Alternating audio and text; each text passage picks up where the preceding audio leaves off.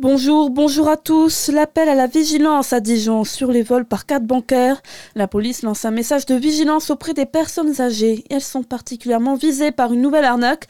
Un faux appel de banquier qui leur annonce que leur compte bancaire a été piraté et qu'une personne va bientôt récupérer la carte bleue. Au moment de dérober la carte, certains demandent le code et coupent la carte bleue en faisant attention à ne pas casser la puce. En échange, ils donnent une fausse carte. Ils étaient déjà 18, ils passeront cette année à 47. Gabriel Attal a dévoilé hier la liste de 29 départements supplémentaires concernés par l'expérimentation du RSA sous condition. La Saône-et-Loire en fait partie. Concrètement, les bénéficiaires du RSA sont invités à réaliser 15 à 20 heures de formation, de stage, d'insertion en contrepartie de l'allocation. En Côte d'Or, le dispositif était déjà en place. La généralisation de la mesure sera pour 2025. Nouvel accident sur les routes du Jura hier soir à Revigny, près de Lons-le-Saunier. Un accident impliquant une moto s'est produit sur la D678. On ignore les circonstances de l'accident.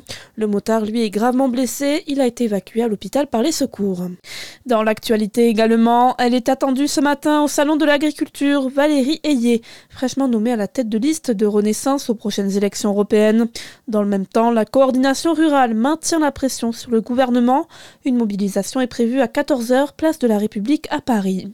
Il a été condamné à une peine de 7 mois d'emprisonnement avec mandat de dépôt. L'homme qui était soupçonné d'avoir volé la sacoche d'un ingénieur de la ville de Paris dans un train. À l'intérieur, un ordinateur et deux clés USB dans lesquelles se trouvaient les plans de sécurisation des prochains Jeux olympiques de Paris.